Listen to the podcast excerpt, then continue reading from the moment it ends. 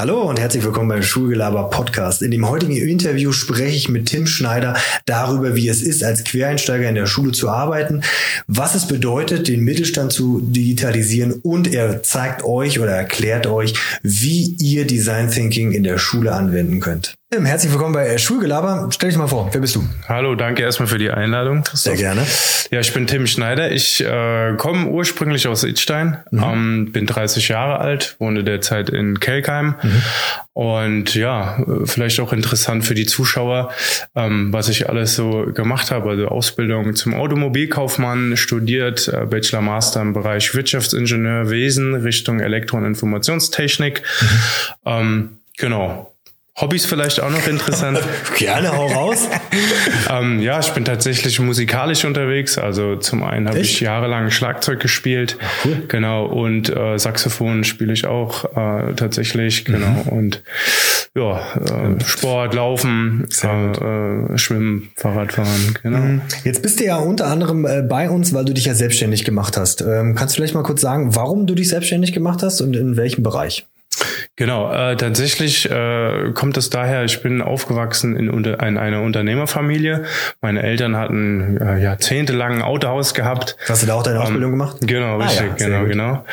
Und ähm, ja, das steckt dann einem quasi so mehr oder weniger im Blut. Mhm. Und äh, daher dann letztendlich auch der Ehrgeiz zu sagen, okay, äh, ich habe auf jeden Fall Lust, mich in, äh, ja wieder in die Selbstständigkeit zu bewegen. Mhm. Habe viele Stationen auch hinter mir, auch im Angestelltenverhältnis. Das heißt, ich kenne beide Seiten und ähm, habe einfach gemerkt, äh, aufgrund von der Selbstverwirklichung und auch der Freiheit, äh, dass ich quasi in diese Richtung mich wieder entwickeln muss. Genau. Mhm. Und das war eigentlich so ein Stück weit der Beweggrund. Wenn du, wenn du ja schon die Möglichkeit hattest, die, deine Ausbildung im Familienbetrieb zu machen, warum hast du den Familienbetrieb nicht übernommen, sondern dich mit was anderem selbstständig gemacht? Ja, tatsächlich, ähm, gute Frage. Ähm, ich habe meinem Vater damals tief in die Augen geschaut und äh, gesagt, hier, Papa, mit deiner Aus, äh, mit deiner Erfahrung und vor allem auch jetzt im Werdegang, ähm, wie würdest du dich quasi entscheiden, wenn du jetzt nochmal 30 Jahre quasi jünger wärst? Und er hat einfach aufgrund dessen mit äh, ja auch den ja, in Anführungsstrichen schwierigen Zeiten, gerade in der Automobilbranche gesagt, mhm. ähm, mach das nicht. Und ähm, das war ein, auf der einen Seite ausschlaggebend, aber auf der anderen Seite natürlich muss man auch nach seinen eigenen Interessen schauen. Ja. Und es hat einfach nicht so gepasst. Mir hat es nicht so zugesagt. Und das war, ähm, das waren eigentlich so diese zwei Hauptfaktoren, die dazu mhm. Zug beigetragen haben, dass ich dann gesagt habe, nee, ich mache das nicht. Ähm, und dann habe ich mich erstmal ein Stück weit ausgetestet in den unterschiedlichsten Branchen ja. und äh, kam dann ähm, am Ende des Tages wieder dahin, dass ich gesagt habe, ich muss zurück in die Selbstständigkeit. Ja. Okay, aber es spricht auf jeden Fall sehr für euer Verhältnis, also zwischen dir und deinem Vater, weil häufig hört man ja so, hier, ich, eigentlich erwarte ich schon ähm, von meinem ähm, Sohnemann oder von der Tochter, dass da das Familienunternehmen Unternehmen fortgeführt wird, aber dass dann gesagt wird, hier, okay, ist nicht, ist vielleicht nicht ideal für dich, du folgst deiner Leidenschaft und machst da dich mit eigenen Sachen selbstständig. Mit was hast du dich denn jetzt selbstständig gemacht? Ähm, Im Bereich Digitalisierung. Also es hat tatsächlich auch damit zu tun, was ich studiert habe. Mhm. Also Elektro- und Informationstechnik, das hatte ich ja schon gesagt. Also viel mit IT ähm, hat es einfach zu tun. Und ähm, über die Zeit als Werkstudent, also während des Studiums, habe ich halt auch viele Unternehmen kennenlernen dürfen, ob es jetzt Großkonzerne waren oder auch Mittelstandsbetriebe. Da habe ich primär eigentlich immer ähm, ja, Prozessoptimierung durchgeführt in, im Hinblick auf digitale quasi Vorgehensweisen und auch Tools. Mhm. Und ja, es hat mir einfach super viel Spaß gemacht bis heute. Ähm, deswegen habe ich mich natürlich auch in dem Bereich selbstständig gemacht. Und ich liebe es einfach, Probleme zu lösen ja, mit den digitalen Mitteln, die wir in der heutigen Zeit zur Verfügung haben. Ist halt auch ein ähm, extrem spannender Markt, ein extrem vielfältiger Markt. Und ähm, ja, das hat mich dazu bewegt, letztendlich in diese Richtung zu gehen. Und ähm, habe das eben auch ja davor zwei Jahre im Angestelltenverhältnis ähnlich äh, in dieser ähnlichen Art und Weise gemacht und habe mhm. gemerkt, okay, ich entwickle mich dann doch ähm, in meinem eigenen Stile daraus in die Selbstständigkeit. Okay. Ja. Also hast du denn sozusagen Angestelltenverhältnis im Rahmen deiner Tätigkeit als Werkstudent und dann wurdest du danach noch länger in der Firma übernommen sozusagen oder bist du denn nochmal gewechselt? Genau, ich bin, ich bin quasi nach der Werkstudententätigkeit letztendlich ähm, gewechselt. Ja. Das war auch ein Mittelstandsunternehmen ähm, spezialisiert quasi auf Bäckereien okay. ähm, und äh, da habe ich letztendlich nichts anderes gemacht, wie diese Bäckerei mir äh, angeschaut und dann letztendlich geholfen, diese zu digitalisieren. Mhm. Und ähm, dann einfach gemerkt, ja, wie gesagt, ein Riesenmarkt, interessant. Äh, und das war eher deutschlandweit. Ne? Und ich habe mich dazu bewogen zu sagen, ich will das in der Region machen, da wo wir hier sind, in Kelkheim, mhm. ja. Eppstein-Region. Und äh, genau, und so kam das letztendlich dann auch, dass ich angefangen hatte, ähm, mich im Gartenlandschaftsbereich, also das war quasi mein erster Kunde, ja. der mich dann beauftragt hat, ähm, mich zu bewegen. Und daraus sind dann gerade im Handwerksbereich ist eh alles Mund zu Mund in der heutigen Zeit immer noch. Ja. Trotz der Digitalisierung ja. äh, hat sich das dann weiterentwickelt. Genau. Jetzt haben wir schon immer wieder den Begriff Digitalisierung, äh, hast du gerade schon ganz oft sozusagen verwendet. Ähm, was ist denn so, was ist für dich sozusagen die Digitalisierung und wo siehst du da so ein bisschen die Rolle Deutschlands? Hm. Sind wir da gut dabei? Sind wir da nicht so gut dabei? Ja, sehr spannend auf jeden Fall, weil die Digitalisierung, und das kriege ich auch immer wieder mit, ähm, wird unterschiedlich aufgefasst. Ne? Das ist natürlich auch unterschiedlich äh, zu sehen. Der eine ähm, versteht darunter einfach nur, dass seine Eingangs- oder Ausgangsrechnung in digitaler Form letztendlich abgebildet wird und ein anderer wiederum darin, vollautomatisierte Systeme letztendlich in, in den Fabriken ähm, letztendlich in, ne, in, die Verwendung zu bringen mhm. äh, und dass eben die Systeme untereinander kommunizieren und Daten austauschen und da davon dann untereinander auch selbst lernend agieren. Mhm. Ähm, das heißt, es ist so eine riesen Bandbreite von bis. Ähm, ich würde eher sagen, also natürlich in dem Hochextrem bin ich jetzt nicht unterwegs, sondern ich versuche letztendlich die Unternehmen dahin zu bekommen, dass die mit den digitalen Tools sich optimieren. Ob das jetzt äh, in Form von der Produktivität ist, äh, in Form von Zeitverbesserung. Mhm. Ja, äh, und äh, das ist so quasi meine Richtung. Und natürlich, also Deutschland extrem wichtig, weil wir in Zukunft, wenn wir da letztendlich jetzt nicht mitmachen und auch langfristig uns dahin entwickeln, einfach nicht mehr wettbewerbsfähig sind. Ähm, das hört sich hart an. Es gibt auch viele Unternehmen tatsächlich, die sehr gut und sehr weit sind, aber viele einfach eben noch nicht. Ja. Und die Corona-Pandemie, man merkt es ja auch in der Schule, ja. hat da natürlich zu beigetragen, dass da eine andere Geschwindigkeit jetzt reingekommen ist. Ähm, aber was ich da halt sehe, primär ist, das war, war so diese Kommunikationsmittel, ne? viel gegenüber Videocallen. Es hat natürlich vieles vereinfacht. Man hat ja durch Wege auch eingespart. Nur ich habe so das Gefühl, es ist dabei geblieben. Mhm. Ne? Und Kommunikation ist ja ein, ein, Teil von vielem, ne, was man natürlich auch digital abbilden kann und wo man einfach digital sich optimieren kann. Mhm. Und ähm, da muss man das Ganze eigentlich als Gesamtsystem sehen. Ne? Von ich fange an zu kommunizieren bis hin, ich stelle die Rechnung an meinen Kunden. Mhm. Und da ist dazwischen ja relativ viel. Also ich muss ja natürlich die Produkte anbieten, ich muss die, die Anfragen reinholen, ich muss die Produkte entweder ähm, produzieren oder ich muss letztendlich die Dienstleistungen abarbeiten. Und da gibt's halt viele Schritte dazwischen, die man natürlich auch digital abbilden kann. Mhm. Und nur dann, wenn man natürlich dieses Gesamtsystem im Kopf hat und auch vor allem als skizziert und sieht und alles harmonisch miteinander funktioniert, dann ist das tatsächlich ein Mehrwert. Und ich sehe halt leider oft, dass man unterschiedliche Puzzleteile hat, mhm. Insellösungen, die dann miteinander nicht harmonisieren, also miteinander nicht kommunizieren können. Ja. Und dann hat man manuelle Schritte meist noch dazwischen und dann fängt es eigentlich schon an, ja, Kosten nutzen, äh, technisch schwieriger zu werden und dann ist es so ein bisschen ja nicht nicht richtig entwickelt mhm. beziehungsweise ähm, bis bis zum Ende hin gedacht, sondern einfach ähm, ja man hat einfach da nicht nicht wirklich so ein so ein Gesamtbild erschaffen okay. und das ist oftmals ja den Fehler, den letztendlich die Unternehmen machen. Mhm. Die bauen sich dann irgendwas zusammen und es harmonisiert einfach am Ende des Tages nicht. Und da ist eigentlich auch so mein Einsatz dann. Okay, sind das die größten Hemmnisse bei uns im, im Bereich äh, der Digitalisierung, dass wir sagen, wir gucken immer nicht auf das große Ganze, sondern schauen uns nur die Insellösungen an und wie könnte man da, ja, was, was könnte man da machen, um das auszubauen, um uns da weiterzuentwickeln? Hm. Also tatsächlich ist es auf jeden Fall ein Teil davon, definitiv.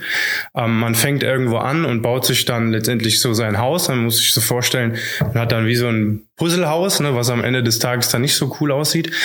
Ähm, und da gilt es tatsächlich, es hört sich hart an, aber wirklich mal alles über den Haufen zu schmeißen und neu zu skizzieren. Okay. Ähm, und das kann man sich wirklich wie beim Hausbau vorstellen. Man hat quasi wie so eine Grundarchitektur, hat man hat meistens dann so zwei, drei Systeme, die dann so das Herzstück darstellen. Und wie kriegt man es dann hin, letztendlich die Systeme miteinander zu verknüpfen über Schnittstellen? Mhm. Ähm, Und viele finden das dann immer so, ach du Gott, ne, ich will mich jetzt nicht verändern, weil dann findet nämlich meistens eigentlich in der Regel immer ein Veränderungsprozess statt. Mhm. Und die meisten, so auch jetzt aus der Erfahrung, Menschen mögen das nicht so. Und da gilt es letztendlich auch für mich einzugreifen und zu gucken, okay, wie kriegen wir das hin, ähm, dass wir kosten-nutzen-technisch da das Beste letztendlich dann implementieren mhm. und aber auch ähm, ähm, ja den Veränderungsprozess so gestalten, dass jeder letztendlich auch mit mitmacht. Und der Hindernis oder das, das, die, die Hindernisse da bei dem Ganzen sind tatsächlich auch, was ich immer wieder feststelle, einfach so diese Grundkenntnisse, die fehlen. Und da kann Beispiel, man so, welche Grundkenntnisse fehlen? Genau, da kann man eigentlich auch schon in der Schule ein Stück weit anpacken.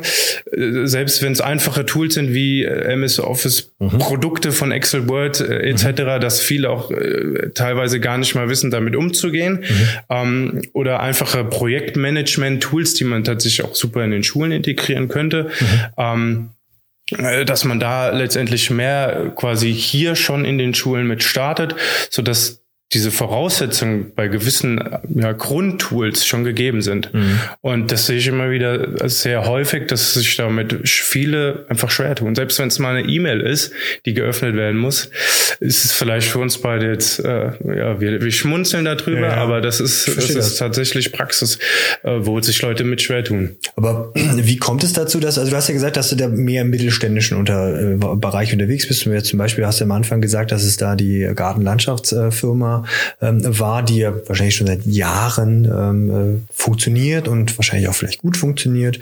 Und gerade in der jetzigen Zeit, Fachkräftemangel, äh, brauche ich nicht sagen, äh, kennst du selber, da gibt's so die massigen Möglichkeiten, was zu machen. Warum sollten die ihre Prozesse optimieren? Das ist eigentlich ganz einfach in ja. der Hinsicht ähm, in der Büroorganisation oft. Da okay. hapert's. Also sprich, ähm, das Fachliche funktioniert und dann aber hinten im Backend sozusagen. Genau. Okay. Das ist eigentlich angefangen mit der, Anf äh, mit, mit, mit der Anfrage vom Kunden.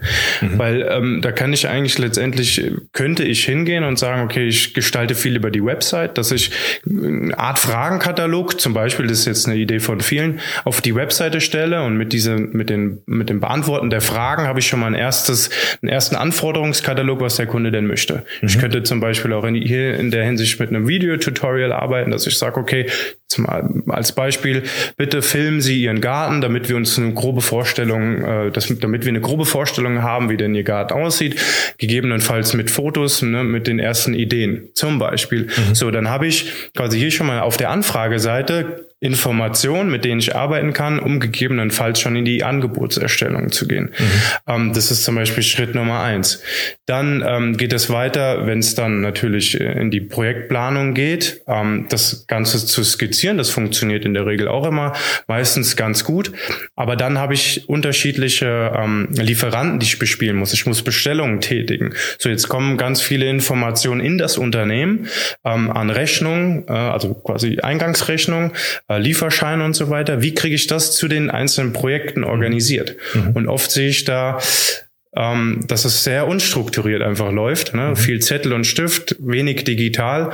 Und da gilt es letztendlich anzupassen, äh, äh anzupacken und das Ganze anzupassen, so dass man letztendlich projektbasiert ähm, das besser organisiert. Und mhm. da ähm, das ist sehr oft auch Zeit, die drauf geht, das besser zu organisieren. Und ähm, das ist zum Beispiel ein Beispiel bis hin zur Rechnungsstellung. Vieles mhm. geht ja natürlich auch dann per Post. Ähm, äh, und auch den Abgleich dann zu tätigen mit den einzelnen Konten. Mhm. Ähm, wird viel immer noch manuell gemacht, sehe ich. Äh, und äh, da kann man mittlerweile so viel digital abbilden, bis hin zum Steuerberater, dass der Steuerberater sich tatsächlich auf die Systeme schaltet, in den Syst eigenen Systemen bucht. Mhm. Das heißt, äh, was man oft kennt bei den, ähm, bei den Handwerksbetrieben, äh, dass die dann noch mit, mit, mit einem Ordner zu den Steuerberatern gehen, den dort abgeben. Ähm, aber braucht man alles gar nicht mehr, mhm. weil einfach einfach viel digital geht. Aber Tim, ich mache das jetzt schon 30 Jahre, mein Handwerksbetrieb, den mache ich jetzt schon. Warum sollte ich das denn jetzt ändern? Warum ist es doch okay, wenn ich mit dem, mit meinem Köfferchen äh, oder mit meinem, mit meinen 30, 40 Ordnern äh, zu meinem Steuerberater gehe? Ja, tatsächlich hier ist das Problem oder äh, einfach Zeit. Ne? Okay. Die meisten haben einfach keine Zeit. Auch das Thema Bürokratie. Es wird immer mehr und mehr und immer komplexer. Dann ähm, werden immer mehr Informationen einfach verlangt. Mhm. Und das aus äh, beziehungsweise zu optimieren in Hinsicht de, de, des digitalen Wegs, ne? weil wir das ja alles mittlerweile machen können, ähm, spare ich erheblich an Zeit. Mhm. Zeitaufwand reduziere ich und somit habe ich Zeit, gerade weil das in der Regel meistens dann ähm, auch entweder die rechte Hand vom Geschäftsführer hat oder der Geschäftsführer selbst, ähm, habe ich einfach Zeit, um mein Unternehmen weiterzuentwickeln. Ne? Okay. Oder ich habe einfach die Fachkräfte nicht, ne, die das letztendlich abarbeiten. Und da versucht man natürlich mit den digitalen Mitteln in der Hinsicht letztendlich gegenzuwirken. Hm. Und ähm, ich brauche die Fachkraft dann auch, hart gesagt, dann in Zukunft nicht mehr. Okay, okay. Genau. Sprich, der Vorteil ist, dass ich Zeit einspare, genau. sozusagen in Summe. Richtig. Wie gehst du da voran? Also du bist jetzt bei einer Firma, wie sind so die ersten Schritte? Was beobachtest du die Firma jetzt erstmal? Gehst du zusammen mal mit dem Chef mit oder kommen die schon mit konkreten Anliegen hier? Äh, Tim, hilf mir mal. Also ich kann mir vorstellen, dass die wenigsten auf die Idee kommen zu sagen, wie digitalisiere ich mein Unternehmen? Wie, also wo, wie schaffen die es zu dir zu kommen? Was ist so der erste Impuls? Weshalb kommen die zu dir? Ja.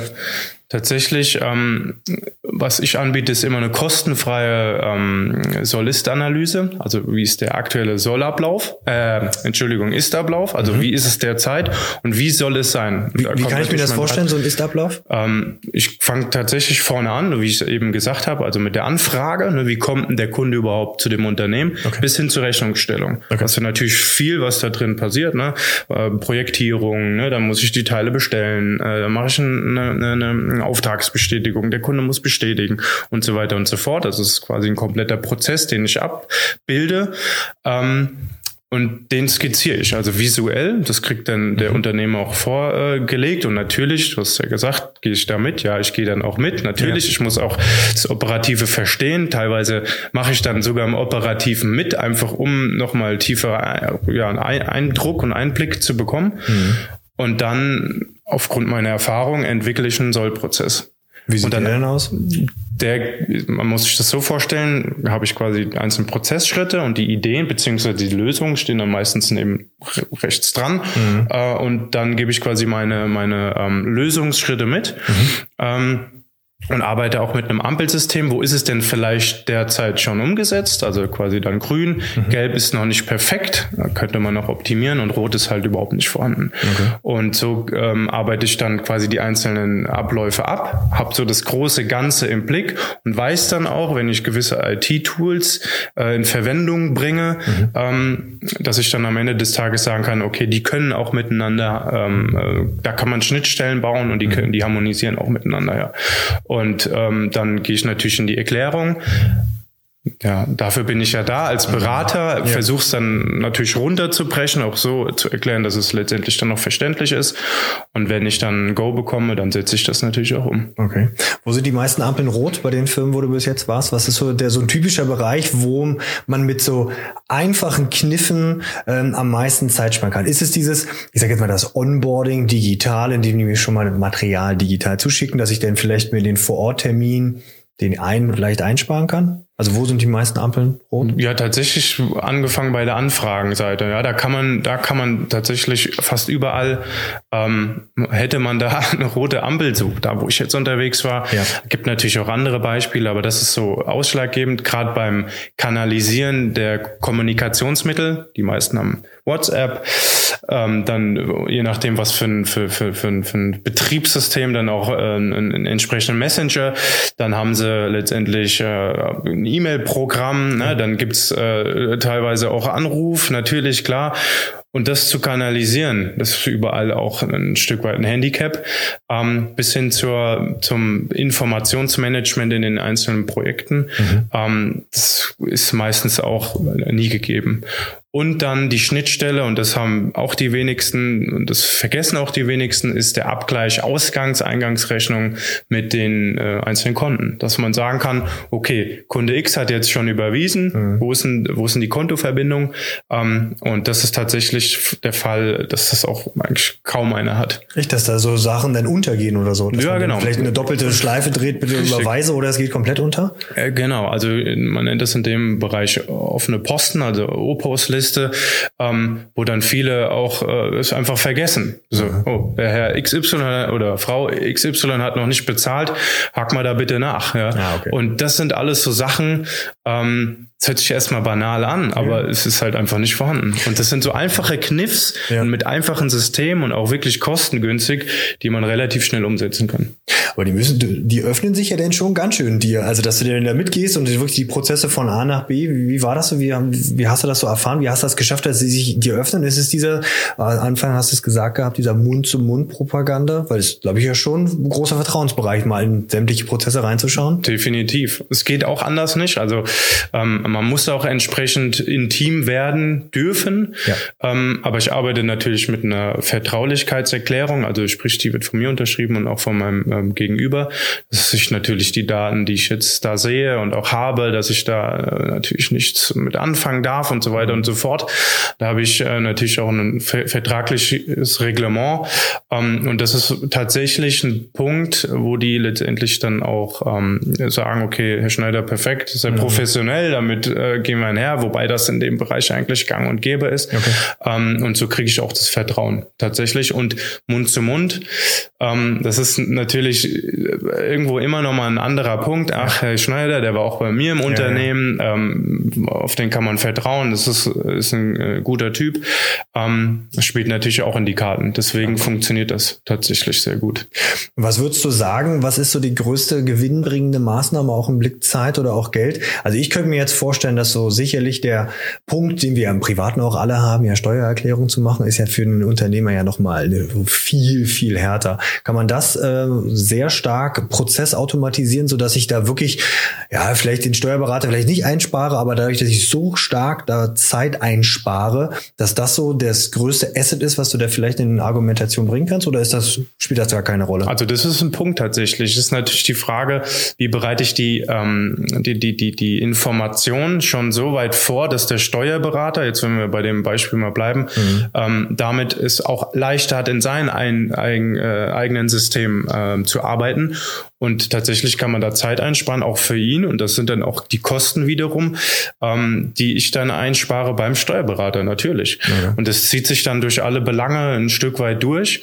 Äh, aber primär ähm, ist es einfach die Zeit, die ich dann weniger beziehungsweise mehr habe, weil ich ähm, an sich ähm, ja einfacher arbeiten kann. Mhm. Ähm, und das steckt aber eigentlich in, in diesen Bereichen des, der Organisation, Projektmanagement und aber auch ähm, ja, die Zusammenarbeit mit den Lieferanten, die ich mhm. habe und mit den Mitarbeitern. Ne? Das, das darf man halt eben auch nicht vergessen. Und das Ganze funktioniert aber auch nur so gut, mhm. wenn die alle mitspielen. Ne? Das ist jetzt immer alles so schön gesagt. Ja. Äh, und ich habe immer noch ganz viele Menschen, die daran beteiligt sind. Mhm. Weil wenn ich die Informationen, ne, und das ist halt ganz wichtig, ähm, die ich jetzt von meinen Lieferanten bekomme, nicht so ist, wie ich sie in meinem System brauche, dann ja. arbeitet das System auch nicht so gut. Ne? Das heißt, es sind eigentlich zwei Punkte. Im Endeffekt die Qualität der Information ja? mhm. äh, und die Systeme, die letztendlich äh, diese Information verarbeiten. Und ähm, wenn das optimal eingestellt ist, dann äh, haben wir eigentlich schon eine gute Symbiose. Bräuchte es da nicht eine Standardisierung dieser Prozesse? Wäre das nicht vielleicht auch was, um so Bürokratie abzubauen, wo vielleicht auch der Gesetzgeber, ich sage mal Infrastruktur, klar, das macht dir den Job vielleicht ein bisschen schwieriger, ja, aber oder vielleicht sogar einfacher, wenn ich sage, hey, ich als Gesetzgeber gebe Dinge vor im Bereich Standardisierung. Ich meine, mit der Elster-Schnittstelle haben wir mal eine Standardisierung äh, erfahren, aber wenn da noch mehr Prozesse ineinander greifen würden, würde das der Digitalisierung einen Aufschub reiten oder glaubst du, das ist äh, utopisch, würde ihnen nicht passieren, weil da zu viele Systeme auch Geld verdienen wollen? Ja, sicherlich. Also es kommt immer darauf an, ähm, wenn ich was standardisiere, in der Hinsicht verliere ich auch ein Stück weit an Flexibilität. Mhm. Ähm, also ich werde inflexibler, ich werde starr und da äh, will ich jetzt nicht sagen, lieber Gesetzgeber, gib das vor, sondern ich als Unternehmen oder auch jetzt in dem Fall mein Job, so ist es ja genau das, was ich tue. Ich gebe diesen Prozess vor, aber halte mir eine gewisse Flexibilität noch, bewahre mir eine gewisse Flexibilität. Mhm. Ähm, so dass ich einfach sagen kann, okay, jetzt hier aus im Schritt drei springe ich jetzt noch mal raus, gehe vielleicht noch mal zu Schritt eins, ähm, habe da noch mal eine Tür offen, aber trotzdem weiß ich eigentlich immer, wie ich das Ganze abzuarbeiten habe. Okay. Ähm, aber klar, also das ist eigentlich relativ logisch. Also je, je mehr ich dann auch vorgebe, desto einfacher ist es von mhm. den Prozessen her, desto mehr kann ich auch entsprechend optimieren. Vor allem digitalisieren und dann irgendwann, und das ist ja so diese Königsdisziplin, vollautomatisieren. Okay. Ja, weil bevor ich vollautomatisieren muss, müssen natürlich die manuellen Schritte sauber miteinander arbeiten, mhm. sauber miteinander abgestimmt sein. Und erst dann kann ich eigentlich, und das ist also das Ziel, ähm, in die Vollautomation gehen. Ne? Und das ja, sind wir natürlich in gewissen Schritten und auch gewissen Branchen noch weit weg von. Mhm. Aber ähm, ja, wir gucken ja auch in die Zukunft, auch immer in die nächsten 50 und 100 Jahre. Ja. Und ähm,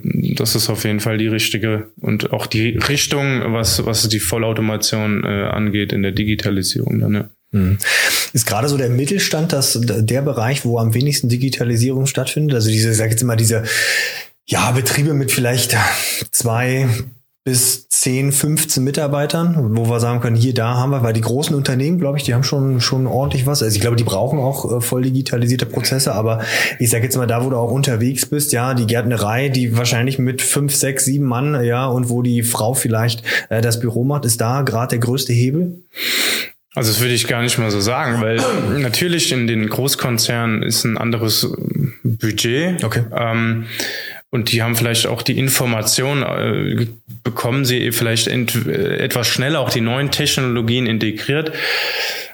Aber man darf nicht vergessen, die Großkonzerne sind halt eben sehr starr. Okay. Ähm, sehr inflexibel und das, was, ähm, was, was die Mittelstandsunternehmen halt, ja, einfach da, wo der Vorteil drin ist, die Schnelligkeit. Okay. Das heißt, Systeme dort zu integrieren, gehen weitaus schneller. Ne? Gerade so Datenmigration und Systemintegration ähm, bin ich, sage ich mal, wenn ich jetzt schnell bin, ein halben Jahr oder Jahr durch. Mhm. Bei größeren Unternehmen kann das dann sich schon mal hinziehen bis zu zwei, drei Jahren, je nachdem, wie komplex das ist.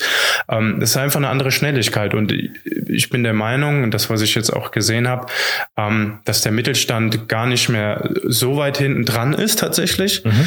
Ähm, aber es ist halt auch immer die Frage ähm, der, der eigenen Einstellung ja. des, des, Unternehmers beziehungsweise der Unternehmerin.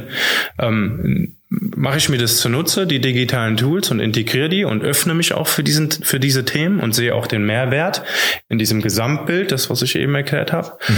ähm, oder lasse ich es, weil ich entweder keine Lust darauf habe, das gibt es natürlich auch, mhm. ähm, und ähm, ja, lass es dann links liegen und äh, kümmere mich dann um andere Themen. Aber die sehe ich dann langfristig, muss ich auch ehrlich sagen, nicht, äh, nicht wettbewerbsfähig, weil andere einfach viel schneller agieren können. Okay. Ob es jetzt ähm, daran liegt, ans Telefon zu gehen, ne, zu antworten, äh, Angebote zu erstellen und so weiter und so fort. Mhm. Ähm, und da, da haben die natürlich, die sich digitalisiert haben, extremen Vorteil. Okay. Wo siehst du auch kritische Punkte? Ist es der Bereich Sicherheit? Also, dass man da vielleicht einen Fokus drauf legen muss? Und wenn ja, wie sieht der aus? Also wie sorgst du sozusagen auch vielleicht für mehr Sicherheit, mhm. ja, weil ich sag mal, der Ordner, der im Tresor ist, der ist safe, ja, auch gefühlt für den äh, für den äh, für den Firmeninhaber. Und wenn ich das jetzt äh, digital mache, ist ja vielleicht birgt das ja auch ein Sicherheitsrisiko. Wie gehst du da vor? Ja, tatsächlich, also ist ein Riesenthema, hat man bestimmt auch äh, mitbekommen in den Medien, dass viele Unternehmen, auch gerade im Mittelstand, äh, jetzt äh, ja, durch auch die die Thematik in der Ukraine angegriffen wurden, ja. auch Daten abgegriffen wurden, ähm, ist natürlich ein Riesenpunkt. Ne? Und da gucke ich natürlich auch immer, dass man mit ähm, in dem Fall externen Firmen, die sich darauf spezialisiert haben, auch zusammenarbeitet, die letztendlich da auch eine IT-Sicherheit ähm, äh, letztendlich aufbauen und integrieren. Mhm ist auf jeden Fall ein Punkt, ob das jetzt Server gestützt ist oder Cloud. Ähm, ich bin natürlich ein Cloud-Fan. Viele Firmen haben letztendlich äh, aber auch noch den einen oder anderen Server dann mhm. äh, im Keller stehen. Und äh, langfristig wird man sich letztendlich auch in die Cloud-Thematik äh, entwickeln. Aber definitiv, also ohne Absicherung äh, mache ich da auch nichts. Also das ist natürlich ein Riesenfaktor.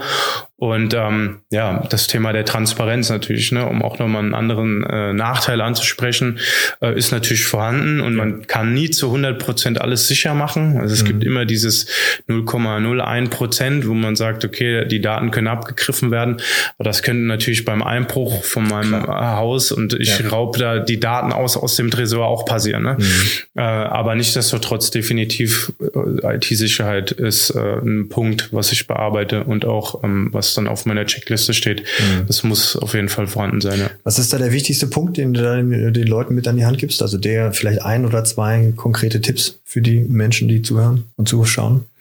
Jetzt global, also mit Blick auf die eigene Sicherheit der eigenen IT, also was du da so als, okay, das machen wir auf jeden Fall jedes Mal, wenn wir da mhm. Prozesse mhm. automatisieren. Mhm. Also äh, tatsächlich äh, gibt es ähm, Möglichkeiten, den PC zu schützen mit einem Antivirusprogramm. Ne? Mhm. Das ist natürlich Punkt Nummer eins. Ja. Und äh, Punkt Nummer zwei, ganz klar, Passwörter sich so auszuwählen, ja. äh, dass das natürlich die nicht jeder knacken kann, weil gerade wenn wir jetzt im, im Cloud-Bereich unterwegs sind, äh, habe ich dann eine Weblösung und melde mich an mit meinem Benutzernamen und meinem Passwort. Mhm. Und das ist natürlich die Lücke, die abgegriffen werden kann. Ja. Ähm, und das sind eigentlich so diese zwei Faktoren definitiv, die ich immer mitgebe. Also zum einen ähm, Antivirusprogramm, ob jetzt auf dem Server oder auf den einzelnen äh, Einzelrechnern, Computer mhm. und eben das Thema Passwort, dass das so äh, generiert wird, ähm, dass es natürlich nicht einfach zu knacken ist. Am besten nutzt man, äh, das ist auch immer der Vorschlag, ein Passwortmanager, mhm. da gibt es auch die unterschiedlichsten Lösungen. Ja. Ähm, und dann hat man da gegebenenfalls nur ein Passwort und hat ja. dann wie so eine Art Schlüsselbund, wo man dann die anderen ablegen kann. Genau, das sind diese zwei Faktoren. Ist doch, ist doch immer wieder spannend, wie du die einfachsten Sachen denn doch die wichtigsten Sachen ja, von genau, allen sind. Genau. Hm, apropos einfach beziehungsweise wichtigsten Sachen. Jetzt bist du ja auch noch ähm, nebenbei in Schule tätig, ja, also sozusagen der berühmte Quereinsteiger. Ähm, in welchem Rahmen bist du denn in Schule tätig? Wo, was machst du da? Was bietest du in Schule an? Also tatsächlich ähm, bin ich in einem Fach Design Thinking unterwegs. Okay. Ähm, da gehen wir dann noch mal ein bisschen genau, gehen wir noch mal ein bisschen genauer ein. Aber wie kommt das? Also tatsächlich habe ich meine Masterarbeit darüber geschrieben okay. über über diese Vorgehensweise oder diesen Ansatz, ähm, ja Probleme zu lösen. Das ist letztendlich nichts anderes, was Design Thinking aussagt und Probleme zu lösen aus Nutzersicht, aus Anwendersicht letztendlich. Ja. Und ähm, da spielt halt eben gerade in diesem Design Thinking Ansatz ähm, ganz große Rolle eben das Team, mhm. ähm, der Raum, also die Umgebung und dieser Ablauf, also es ist ein gewisser Ablauf, der der da ähm, ja, aufgebaut wurde. Ähm, mhm kommt aus der IT, aus dem Silicon Valley, wird das oft äh, oder hat das die erste Anwendung so für sich gefunden und ähm, ja, ich finde es halt sehr spannend, mit dieser Methode zu arbeiten, wenn es gerade um neue Produkte geht, wenn es um ähm, ja, Problemlösung geht, wenn es um Herausforderungen geht, die angepackt werden müssen, die man lösen kann und soll.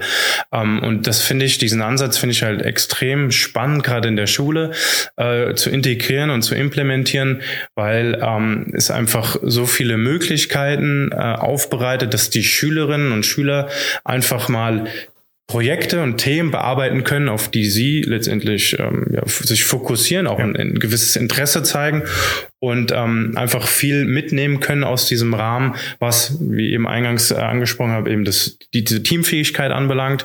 Ähm, dann natürlich die Umgebung, wo würde ich denn gerne arbeiten, in welchem Umfeld, mhm. äh, atmosphärisch jetzt rein betrachtet. Okay. Und ähm, ja, wie löse ich denn überhaupt Probleme? Ne? Wie, wie, wie treffe ich auch vor allem eigene Entscheidungen? Mhm. Äh, und wie, wie gehe ich da an, an diese ganze Thematik ran? Ähm, mhm. Und äh, ja, das ist halt extrem spannend und für mich natürlich, wie du auch gesagt ja. hast, dieser Quereinstieg auch sehr, sehr spannend, weil ja, Unternehmen zu beraten und ja, ich will jetzt nicht sagen, Schüler zu beraten, weil ich würde einfach mal sagen, ich sehe mich eher als Coach, ne? mhm.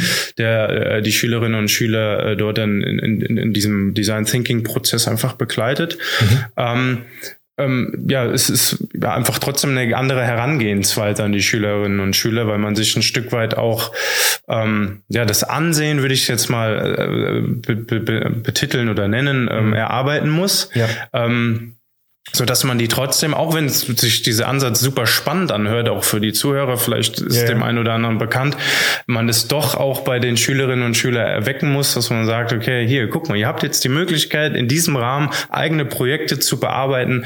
Ähm, ich, ich unterstütze euch ähm, und äh, das fällt mir einfach auch auf, dass trotz dieser motivierenden Möglichkeit es dann doch dem einen oder anderen nicht so schwer fällt, mhm. äh, nicht so leicht fällt, das ja. zu, zu, zu bearbeiten beziehungsweise zu machen und da einfach mal die Chance zu nutzen. Ne? Das finde ich ein bisschen, ja, was heißt schade, ähm, aber ja, und wenn du nochmal Design Thinking in zwei Sätzen erklären müsstest für die Line, bevor wir gleich nochmal ein bisschen in Detail reingehen. Was, was ist Design Thinking? Ist es das, beschäftigen, mit Problemen zu lösen, das von allen Seiten oder was? Ja, Design Thinking ist im Endeffekt nichts anderes wie Probleme oder Herausforderungen zu lösen aus Nutzersicht, aus Anwendersicht. Ähm, und das quasi ein Stück weit immer im Hinblick auf Kosten-Nutzen. Okay. Ja? Warum muss das mehr in die Schule? Ja, das Thema ist letztendlich ne, diese drei beziehungsweise drei Bereiche, die ich ja. eben gesagt habe. Einmal diese Teamfähigkeit, ja. äh, welchen Raum habe ich, also welche welche Umgebung ähm, ist quasi letztendlich vorhanden, plus natürlich diese Abläufe. Mhm. Ähm, da kann ich sehr viel bewegen, gerade im Bereich Teamfähigkeit. Ja. Ne? weil das Team in der Regel, und das ist so diese Herausforderung, sollte immer mit Leuten besetzt sein, ähm, die komplett heterogen äh, unterwegs sind. Also unterschiedlichsten Leuten. Warum? Ähm, weil man letztendlich natürlich bei äh, Lösungsfindung mhm. die unterschiedlichsten Charakteren, Stärken, Schwächen hat. Ja. Ähm, um letztendlich am Ende des Tages aufs beste Ergebnis zu kommen. Und ähm, dann hat man halt letztendlich auch mal jemanden im Team, mit dem man nicht so gut kann und ne, auch nicht so Spaß hat. Aber ich sehe halt oft, dass ich da, ähm, das habe ich jetzt auch zum Beispiel in der Praxis gesehen, dass ich da doch auch ähm, ja coole Krüppchen dann am, am, im Nachhinein, auch wenn es anfangs erstmal ein bisschen schwierig fällt, ähm, zusammensetzen können. Und auf einmal fangen die an, miteinander zu kommunizieren. Und das hätten die vielleicht vor dem Ganzen gar nicht getan. Ja. Ähm, und das ist, glaube ich, auch so ein, ein, Stück weit spannend jetzt gerade in der Schule, dass man einfach dann auf einmal mit Leuten zu tun hat, äh, die man vorher hätte gar nicht äh, irgendwie angeguckt oder mit denen hätte man vorher gar nicht gesprochen.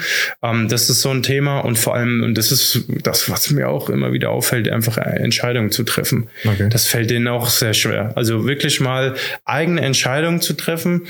Ähm, und dann auch mal ein Stück weit Kreativität zu zeigen und auch mal in die Lösungsfindung zu gehen, mhm. weil oft ähm, ja wird dann gesagt, der Herr Schneider, ähm, die Lösung haben Sie doch schon. Dann sage ich, nee, hier in diesem Umfeld habe ich keine Ahnung. War Ihr arbeitet ein, die Lösung. Ein typisches Problem von den Schülern am Anfang. Also war das, wie leicht war das, die Schüler erstmal zu sagen, hier, wir haben hier ein Problem, ich habe diese Lösung nicht. Mhm. Ähm, wie wollen wir die jetzt herangehen? Weil ich den Mehrwert verstehe ich absolut, mhm. dass da, dass Menschen miteinander in Kommunikation kommen. Gerade Schule, das muss noch viel mehr sein, dass wir übergreifend, jetzt hast du da ja auch ähm, äh, unterschiedliche ähm, Bildungsgruppen äh, von Hauptschülern bis Realschüler bis zum Gymnasiasten, ähm, unterschiedliche Bildungszweige ähm, unter dir, dass die miteinander kommunizieren müssen. Aber wie leicht ist den Schülern das am Anfang gefallen? Oder ist, war das so, das ging relativ gut?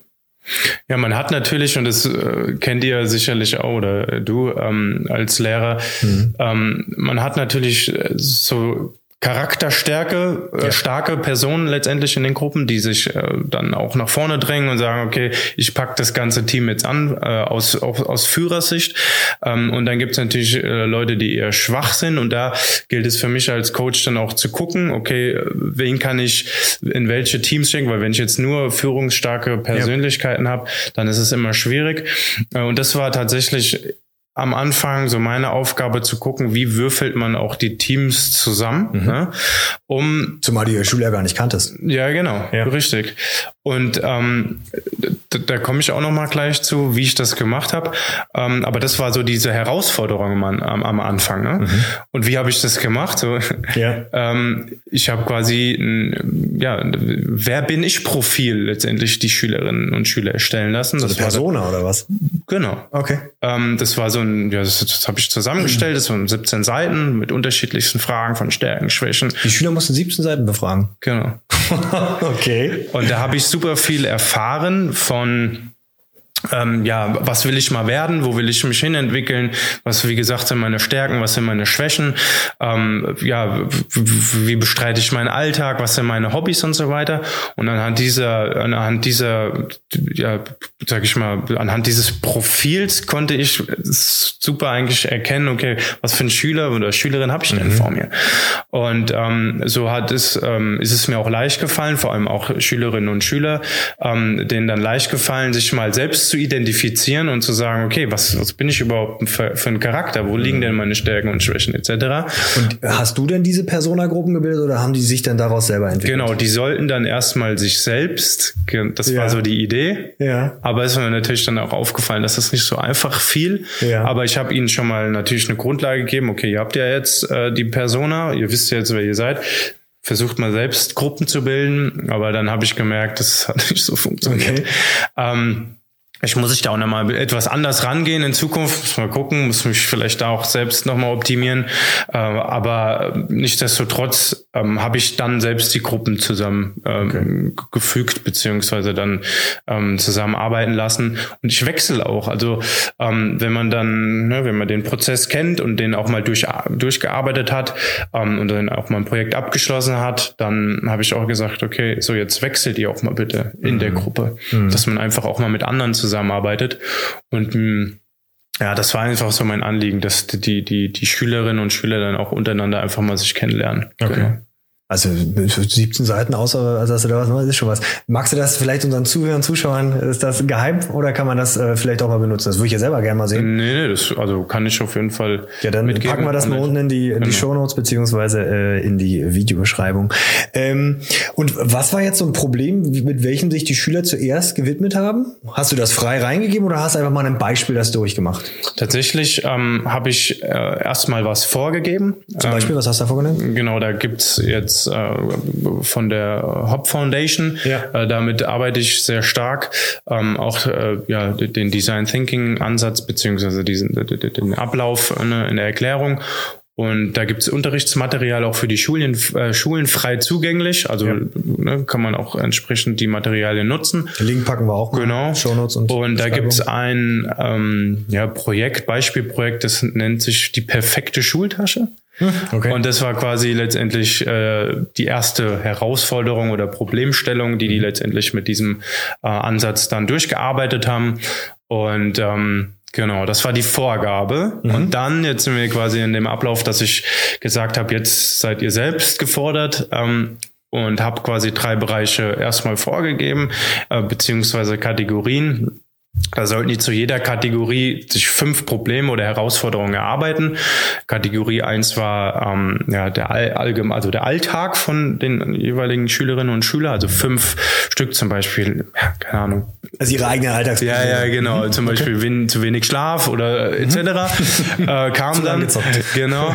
Äh, der, der nächste Bereich war ähm, Schulalltag. Ne? Also was ist denn wirklich in der Schule? Was war so ein typisches ähm, Beispiel? Interessiert mich hier noch ganz besonders. ja, tatsächlich ähm, gab es auch Themen wie Gewalt oder Mobbing und so weiter. Ah, okay. Also so ähm, ganz normale, in Anführungsstrichen normale, genau. typische äh, Teenager-Probleme. Und dann das Allgemeinwohl. Also sprich, okay. ähm, äh, zum Beispiel kam da CO2 reduzieren oder jetzt auch das Thema ähm, Inflation ähm, spannenderweise. Und oh krass. Das genau. musstest du dann auch noch behandeln mit denen. Ja, ja, genau. Denn im Endeffekt waren das dann fünf Themen pro Kategorie. Mhm. Und dann haben die sich letztendlich im Team zusammengetan mhm. und mussten dann anhand oder in diesem Team aus jeder Kategorie eins raussuchen und das bearbeiten die jetzt. Ah. Genau, da sind sie jetzt letztendlich dran und gehen dann ähm, letztendlich diese Schritte, die mhm. im Design Thinking, in dem Ansatz letztendlich definiert sind, gehen die durch. Okay. Genau. Also die haben also wie so eine Vorgabe, wie sie das abarbeiten können. Mhm. Und du begleitest sie den Prozess. Genau. In den einzelnen Gruppen, die werden wahrscheinlich in ihren Gruppen das Ganze behandeln. Genau, richtig. Und dann dürfen sie zum Schluss sozusagen ihre Lösung präsentieren vor allen anderen. Richtig. Okay, und äh, du bist jetzt an dem Punkt, wo die gerade erarbeiten. Dann lädst genau. mich auf jeden Fall bitte zum, äh, zur Vorstellung ein. Das würde mich ja schon mal interessieren, wenn Sie, was Sie da machen. Genau, genau. Und ja, also ich weiß jetzt nicht, ob wir noch näher in den Design Thinking Ansatz reingehen, aber genau so ist es im Endeffekt, ähm, das Ganze auch zweigeteilt aufgebaut ist.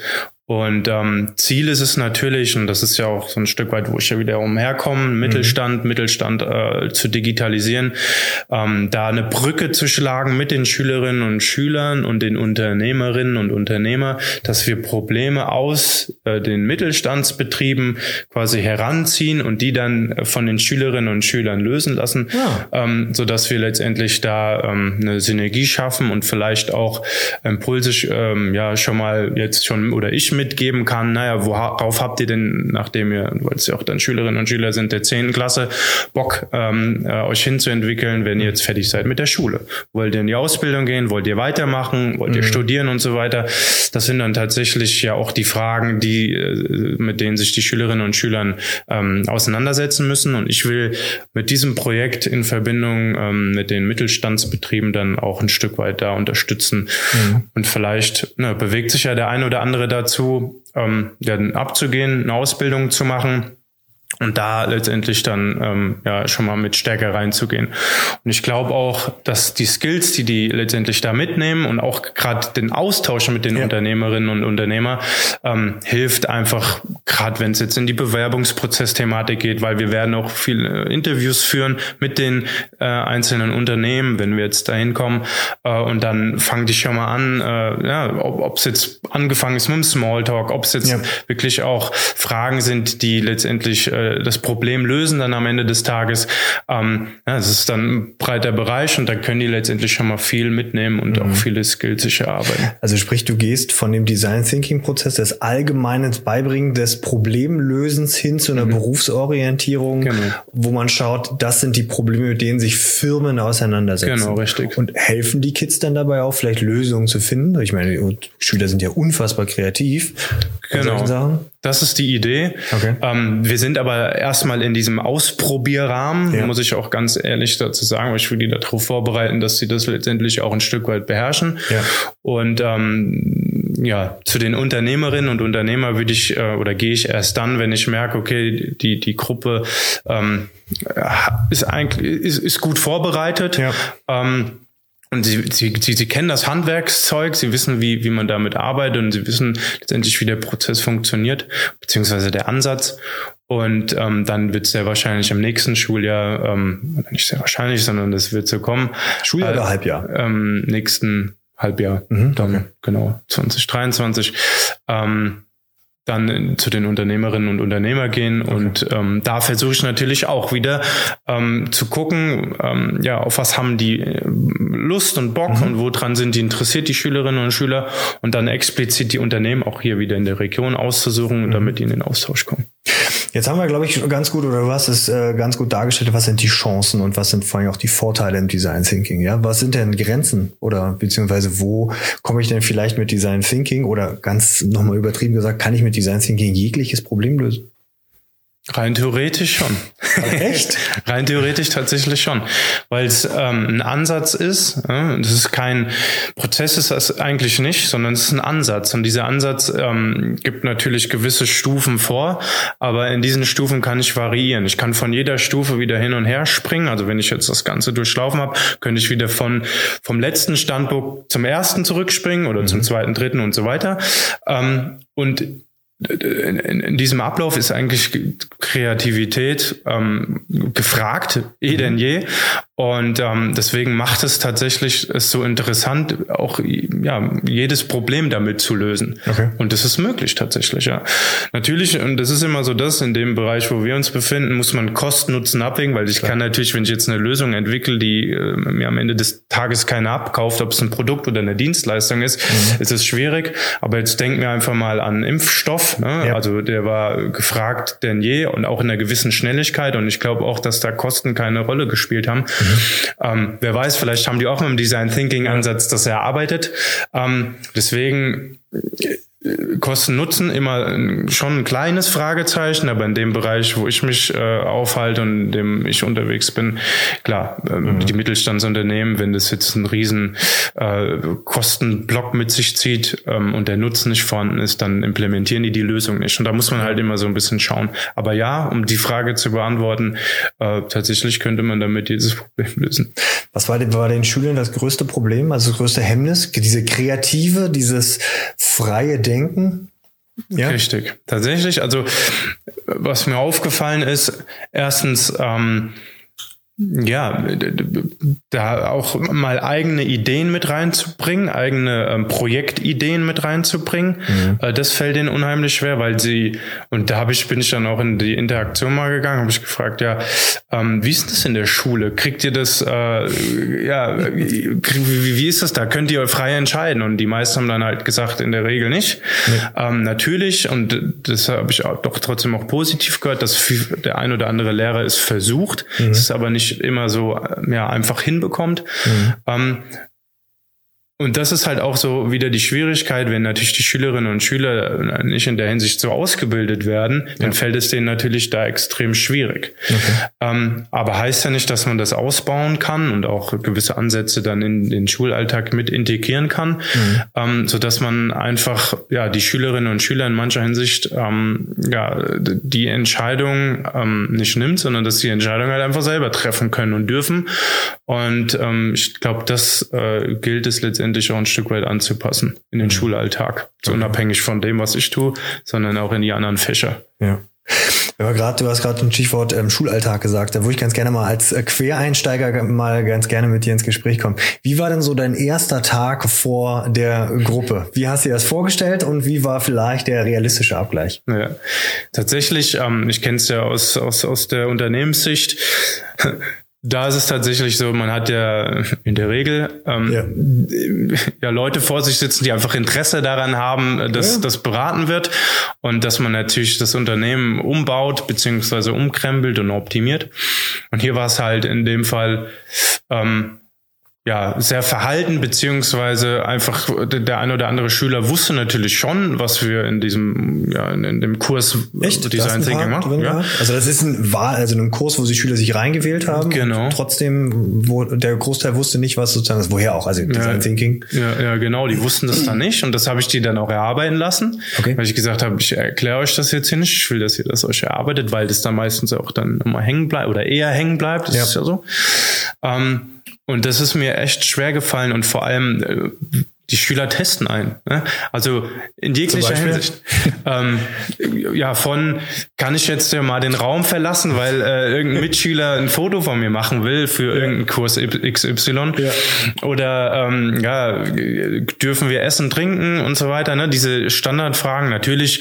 Ähm, trinken, um Gottes Willen, klar, dürfen ja, ja. die trinken.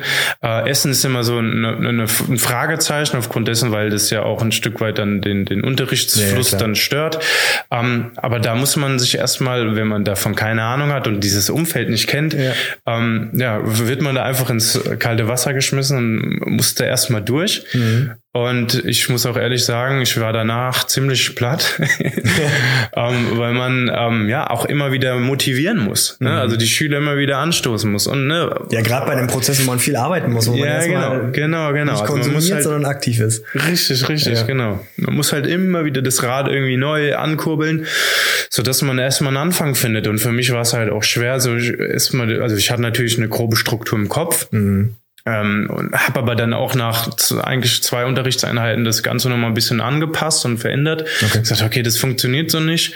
Ähm, und äh, ja, da fängt man dann schon an zu grübeln und zu denken, hm, wie kriege ich das jetzt äh, gerade an die Schüler? Dann gibt es natürlich welche, die sind etwas schneller, etwas weniger schnell. Ja. Man muss da auch irgendwie alle abholen. Jeder hat ein anderes Projekt, äh, jeder äh, ist anders stark aufgestellt.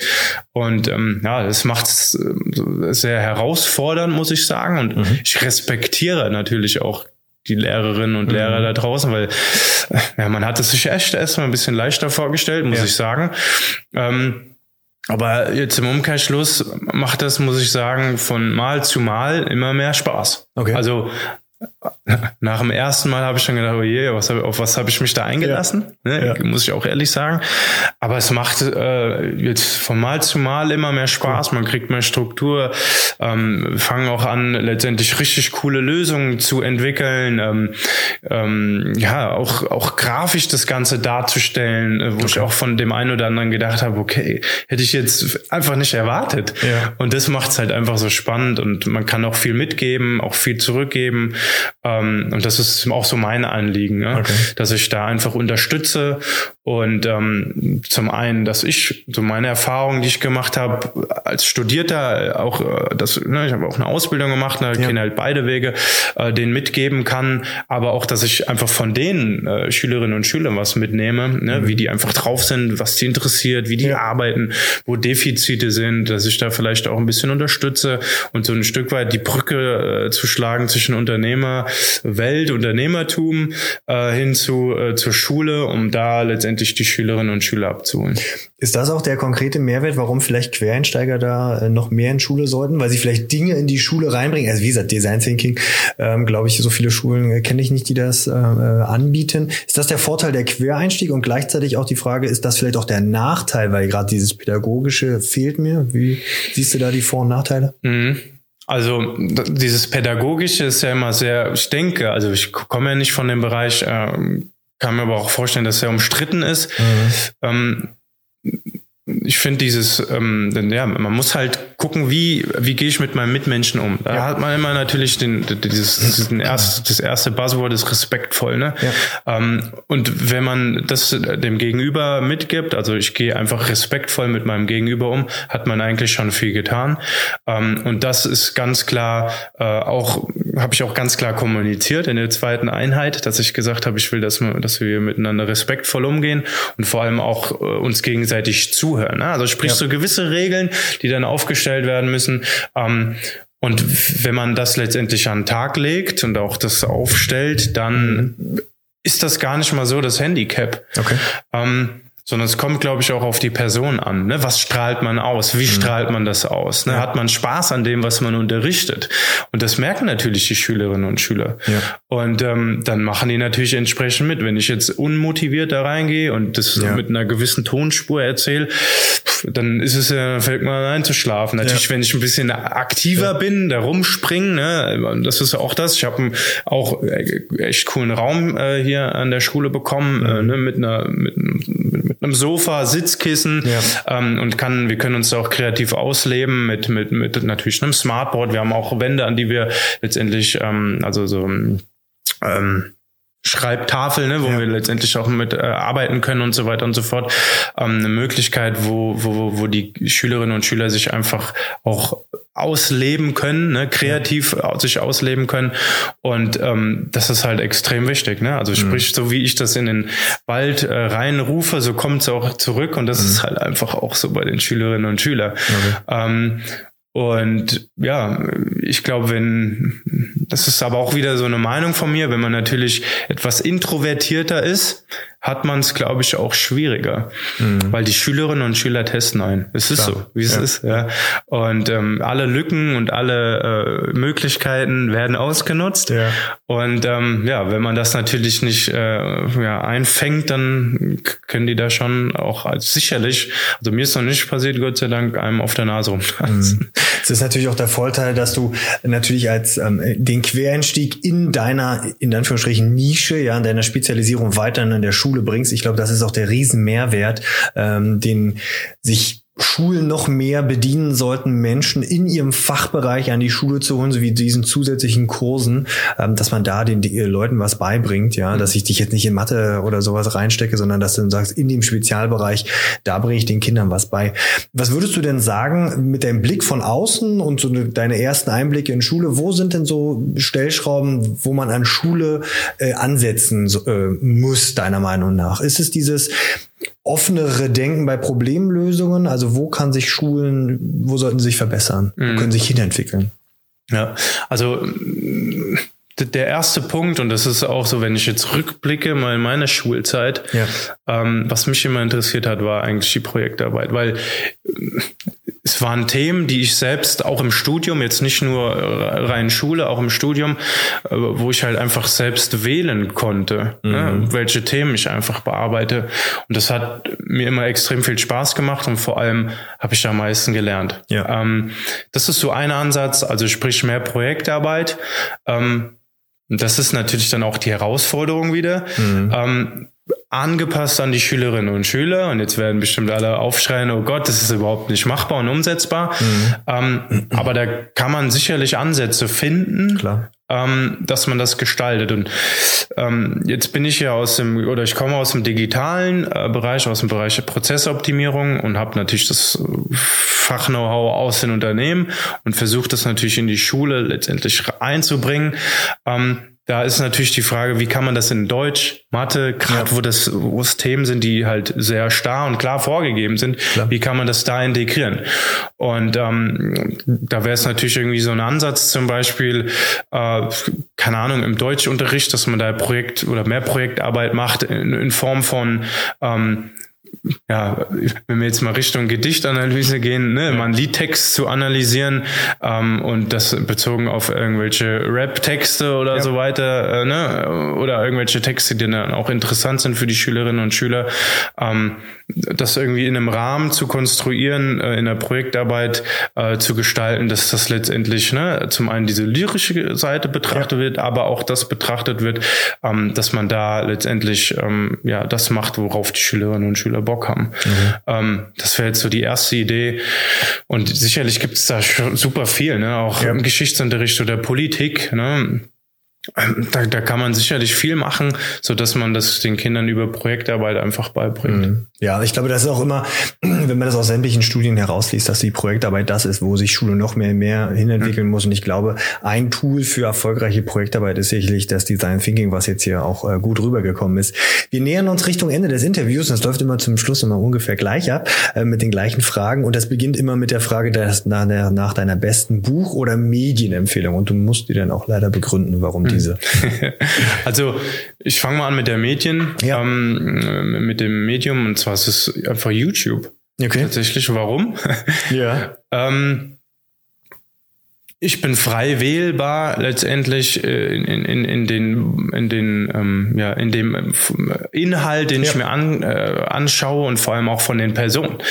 Äh, letztendlich mhm. in der Schule jetzt ähm, leider das Negativbeispiel, da gehe ich hin und muss mir von Lehrer XY das und das anhören. Auf YouTube kann ich es mir selbst wählen. Es gibt unheimlich viele, zum Beispiel Leute, ähm, die über digitale äh, Tools etc. auch berichten. Mhm. Und ich kann mir aber den rauspicken picken, der für mich interessant ist, dem ich gerne zuhöre und der mir einen Mehrwert bietet. Das, das heißt, eine ich große Kompetenz, die die Schüler erstmal erfahren müssen, dass sie da erkennen können, ob der Schrott erzählt. Definitiv. Und das ist genau jetzt der Nachteil, ne, ja. um jetzt nicht nur Vorteile, sondern auch mal Nachteile äh, aufzuzählen. Ähm, ist das auch ähm, letztendlich das, was der mir erklärt, jetzt ja. hat das Hand und Fuß einfach. Ne? Klar. Und da geht's dann in die eigene Meinung. Bildung, ne? Also sprich, und das ist ja das auch, was viele Schülerinnen und Schüler, äh, gerade in den jungen Jahren, aber auch nicht mehr, nicht unbedingt Schülerinnen und Schüler, sondern auch erwachsene Personen, meistens nicht haben die eigene Meinung. Mhm. Die labern oder die, die, die yeah. reden einfach nach von dem, was sie letztendlich gehört haben ja. ähm, und wissen dann gar nicht, ob das genau, ob das jetzt stimmt und bilden sich ein Urteil. Okay. Und das heißt, ich habe nicht nur, wenn ich jetzt äh, keine Ahnung im Digitalen unterwegs bin, nicht nur ein Portal, sondern halt drei, vier mhm. und bild dann meine Meinung. Teilweise wird das dann natürlich auch ähm, mehrfach wiederholt ähm, aber dann weiß ich, okay, es ist in der Wahrscheinlichkeit oder in der hohen Wahrscheinlichkeit valide. Mhm. Und ich gucke mir auch die Quellen an natürlich, wo die die Information her haben. Ist auch ein wichtiger Punkt. Ja. Und das muss man lernen. Und das ähm, ja, kriegt man aber durch viel YouTube schauen, meiner Meinung nach. Also so war es bei mir. Und auch dann, wenn man was ange sich angeschaut hat ja. äh, und auch mal umsetzt, ähm, auch mal selbst mit. Ähm, und darauf gilt es einfach zu achten, ja. Mhm. Wobei die Quellenanalyse kriege ich natürlich auch, ähm, dass ich damit den Umgang mit richtigen Medien, das kriege ich natürlich auch über Schule eigentlich ähm, beigebracht. Das, also sollte es jedenfalls, jedenfalls ja, bei uns. Okay. okay. Hast du auch eine Buchempfehlung? Das klang gerade so. Ja, tatsächlich. Ähm, es gibt eigentlich zwei Bücher. Das ist von ähm, Dale Carnegie. Mhm. Äh, und zwar einmal ähm, Sorge dich nicht lebe. Das ist so ein bisschen mhm. auf die eigene Person äh, bezogen, weil das ist immer noch so das äh, erste Hab und Gut, sage ich jetzt mal, was man hat, also auf sich selbst zu achten und äh, auch ja nach seinem eigenen Interesse zu gehen, weil das ist extrem wichtig und ähm, ja, so war ich eigentlich schon eh und je. Mhm. Ähm, also lebst du das auch? Ja, genau. Mhm. Tatsächlich ähm, bin auch jemand, der sehr neugierig ist, auch schon als Kind war und weiterhin ist. Mhm. Ähm, sonst wäre ich, glaube ich, auch nicht da, wo ich jetzt bin. Ähm, und das, der zweite Punkt äh, oder das zweite Buch, ähm, wie man eben Freunde gewinnt, das ist letztendlich hm, auch von ihm. Ja. Ähm, und das ist dann, bezieht sich auf den Mitmensch. Also zum ja. einen, ne, Punkt eins, eigene Person, Punkt zwei, der Mitmensch. Und ähm, wir sind nun mal nicht alleine auf dieser Erde. Ähm, nee. Und das ist halt auch ein wichtiger Punkt, wie gehe ich denn einfach mit meinen Mitmenschen um. Mhm. Und aus diesen zwei Büchern kann man so viel entnehmen und die muss man eigentlich auch mehrfach lesen ja. ähm, und auch erarbeiten, also mit einem Stift hingehen und ja. sich die Phrasen und Sätze mal rausziehen, ähm, weil man da einfach so viel mitnehmen kann, was auch die eigene Entwicklung anbelangt und aber auch die Entwicklung der Mitmenschen und wie gehe ich halt einfach mit den Mitmenschen richtig und vernünftig um. Ja. Mhm. Deine beste Erinnerung an Schule? Die beste Erinnerung, ähm, tatsächlich primär, muss ich ehrlich sagen, ähm, war nicht unbedingt die Schule an sich, sondern einfach die, die, die Leute. Ne? Also waren die meisten, logischerweise. Ja, ja, ja tatsächlich. Ne? Also was man mit den Leuten damals so erlebt hat, war echt eine coole Zeit, rückblickend. Ähm, ja es hat einfach äh, super Spaß gemacht, äh, ob äh, ja von Partys feiern oder auch in den Unterrichtseinheiten, ne, was man da letztendlich dann auch für einen Spaß hatte. Ja. Aber ähm, primär auch auf den Unterricht bezogen war es eben äh, eigentlich die Projektarbeit. Ne? Mhm. Ne? Das, was ich eingangs auch schon gesagt ja. habe, da habe ich immer viel mitgenommen. Und da kann ich mich auch noch an meinen Biologieunterricht erinnern. Äh, da haben wir so ein Baumtagebuch äh, erstellt, das weiß okay. ich noch ganz genau. Aber ne, wie man jetzt merkt, ja, weiß ich noch ganz genau, was das auch für ein Baum war, wie wir das für uns erarbeitet gearbeitet haben. Aber ne, liegt vielleicht auch daran, weil ich ein visueller, ein praktischer Typ bin, daraus mir am meisten Wissen äh, auch ziehe. Mhm. Und das hat mir immer sehr viel gebracht. Cool. Jetzt bist du ja frisch gewordener Papa, nicht nochmal Glückwunsch. ähm, was würdest du denn deinem äh, Kind für eine Lebensweisheit einen Rat geben? Ist es hm. deine eigene Sorge, die ich nicht lebe, oder gibt es da noch obendrauf was? Ja, tatsächlich ähm, würde ich ihm, beziehungsweise versuch's auch ähm, jetzt schon ihm vorzuleben, äh, alles auszuprobieren, tatsächlich. Okay. Alles zu testen, alles zu machen, auch äh, wenn mal eine Grenze überschritten wird, tatsächlich, ja. ähm, um die eigene Erfahrung zu, zu, zu ähm, erlangen, weil weil im Endeffekt, ja, man merkt, man kriegt ja selbst mit, auch je älter man wird, man versucht immer die eigene Erfahrung dem Gegenüber, ob es jetzt Schülerinnen, Schüler, ob es das eigene Kind äh, etc. ist, ähm, dann irgendwie vorzugeben, aber man muss trotzdem als Person diese Erfahrung durchleben. Okay. Und deswegen überall sich ausprobieren, testen und auch wenn man hinfällt, ne, also es ist jetzt, geht mhm. ja damit einher, dass man auch dann Fehler macht, ja. äh, wieder aufsteht, ähm, sich kurz Krone schüttelt, richten. daraus lernt natürlich, klar, und weitermacht. Und okay. das ist ja genau so. Perfekt. Ja, wird spannend, wie sich das dann in ein paar Jahren, da können wir nochmal genau. austauschen, wie es sich da entwickelt hat. Ähm, ist es auch das, was du dir selbst ein, dein vergangenes oder zukünftiges Ich mitgeben würdest? Also sagen wir es hier, probier ruhig mehr aus, Tim. Hm. Also tatsächlich, ich bin so ein Typ, der viel ausprobiert. Ähm, von, mhm. ja, jetzt auch mal das, was ich eingangs erzählt habe, ob es jetzt äh, im Angestelltenverhältnis war, eine Ausbildung gemacht, studiert. Äh, ich, ich, war während der Studienzeit äh, auch im Ausland, ich war auch während meiner Schulzeit im Wo Ausland. Warst du im Ausland? Äh, wir waren in der Schulzeit in Neuseeland für drei Monate. Im Studium war ich für. Deine Schule hat kooperiert mit Neuseeland. Genau, genau. Okay, das muss man mal erzählen, müssen wir vielleicht auch mal machen, nicht schlecht. Ja, das ist tatsächlich, da war ich in der elften Klasse okay. äh, in äh, Neuseeland und habe da drei Monate verbracht äh, in der Schule. Krass. Das war eine Kooperation, genau, wie du richtig schon gesagt hast. Und zwar auch sehr spannend, ne, weil die auch eher praktisch unterwegs sind äh, und da wurde auch ähm, es wurde immer mit Beispielen untermauert. Das fand ich auch sehr interessant, ob das jetzt im Geschichtsunterricht war oder ob es jetzt in Mathematik war. Mhm. Ähm, ne, wie kann man das in den Alltag auch in, in, in, in, in, dann in der späteren mhm. Unternehmenswelt auch integrieren? Und ähm, natürlich die Sprache Englisch ne, ist natürlich klar, klar brauchen wir nicht drüber reden, wichtig. Ja. Und dann in der Studienzeit war ich in, Neu, ähm, eine, in Finnland, genau, hab da studiert äh, für ein Semester und ähm, ja, sonst auch in Kanada gewesen, cool. ähm, genau, für, für, für paar Wochen. Ähm, ja, und hast du schon ein bisschen was gesehen, rum. ja. Genau, und deswegen für mich auch die Zeit, wo ich sage, okay, hm, teste alles aus, probier das aus, mach. Ja. Ähm, auch die Unternehmen von Mittelstand, von Großkonzernen, ähm, ne, welche Richtung gehe ich? Jetzt selbstständig. Auch, genau, auch mal mein Traumjob. Ich wollte schon immer Testfahrer werden, habe den äh, tatsächlich äh, in München war ich dann ein halbes Jahr ausgeübt und habe dann für mich festgestellt, nee, ist es nicht. Für BMW-Test gefahren, oder? Richtig, genau. Oh, cool. Ja, ja, tatsächlich. ähm, da hatten wir äh, für die F30, F31, also den Dreier BMW, ja. ähm, und ähm, den, den F40er, also Vierer BMW damals, äh, mhm. äh, beziehungsweise immer noch in München produziert wird, Qualitätstests durchgeführt, äh, cool. auf Teststrecken gewesen, dann dort äh, Testfahrten Der gemacht. Traum von so vielen Männern.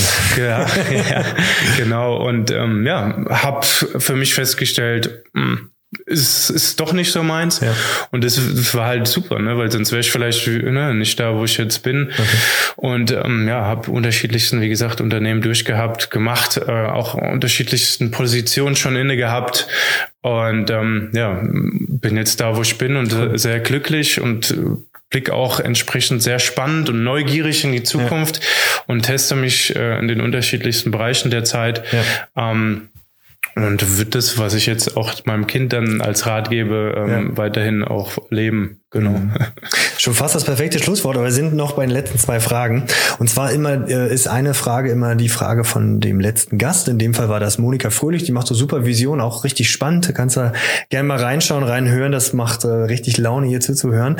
Und zwar, sie hat gefragt, die setzt voraus, dass Regentage was Gutes für dich sind. Ähm, Kann es auch gerne sein, dass das dann vielleicht nicht der Fall ist. Aber was macht Regentage für dich unwiderstehlich? Beziehungsweise wie stehst du zu Regentagen? Mhm.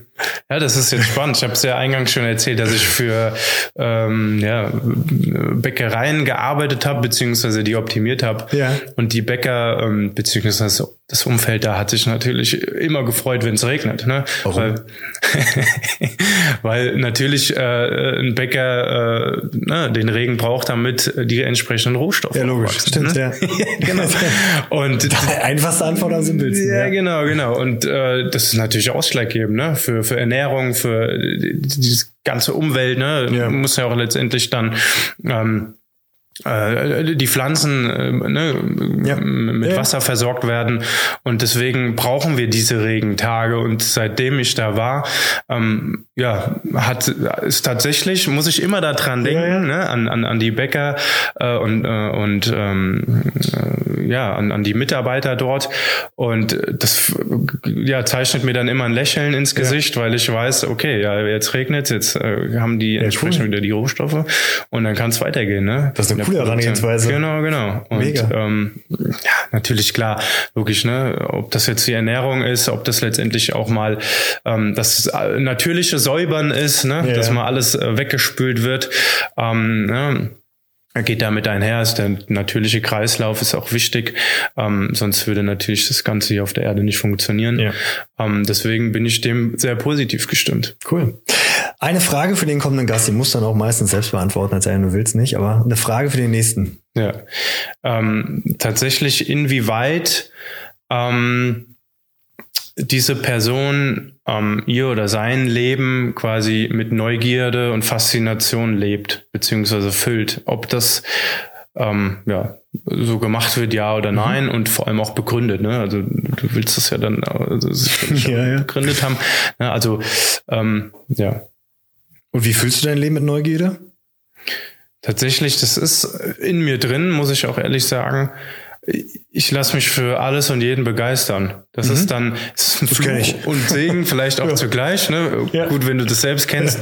ähm, auf der einen Seite kann man sich schnell verlieren, ja. ne, weil man dann von dem einen zum anderen kommt und schneidet nur gewisse Dinge ab, weil man dann den Fokus verliert. Mhm. Das ist so dieses Negative. Aber das Positive ist halt, dass einem also sage ich mal, nie langweilig wird, weil ich immer wieder die nächste Idee habe und ah, was könnten wir jetzt machen? Dann fällt ja. mir eigentlich wieder was ein, ah komm, da könnte ich auch mal wieder äh, rein meistens, äh, forschen. Meistens bremst dann der Partner dann. Ja, genau, entweder das, genau. ähm, oder einfach, dass es auf einmal zu unstrukturiert wird und das habe ich auch schon sehr oft gehört. So, ach Tim, jetzt fängst du ja wieder hier an und ja, hast es ja. gar nicht zu Ende gebracht. Ähm, und dann ja, schüttelt man sich, guckt tatsächlich mal auf äh, und fängt an, sich zu strukturieren, guckt äh, mal in die Vergangenheit zurück und merkt, ja stimmt, jetzt lasse ich das erstmal ruhen, das neue Projekt, gucke ja. erstmal, dass ich die aktuellen abgearbeitet bekomme. Genau, das ist äh, ja so Fluch und Segen zugleich, aber das hält mich motiviert ähm, und denke ich, macht auch meine Person aus. Ja. ja. Ja, dann vielen lieben Dank für das großartige Interview. Wer Kontakt zu Tim haben möchte, unten sind die Kontaktdaten und wer Fragen hat, einfach die Kommentarfunktion und für die äh, Podcast-Zuhörer einfach christoph.schulgelaber.de und dann leite ich die Fragen weiter und sorge für Antwort. Vielen Dank und ja, bis auf ein baldiges Wiedersehen vielleicht.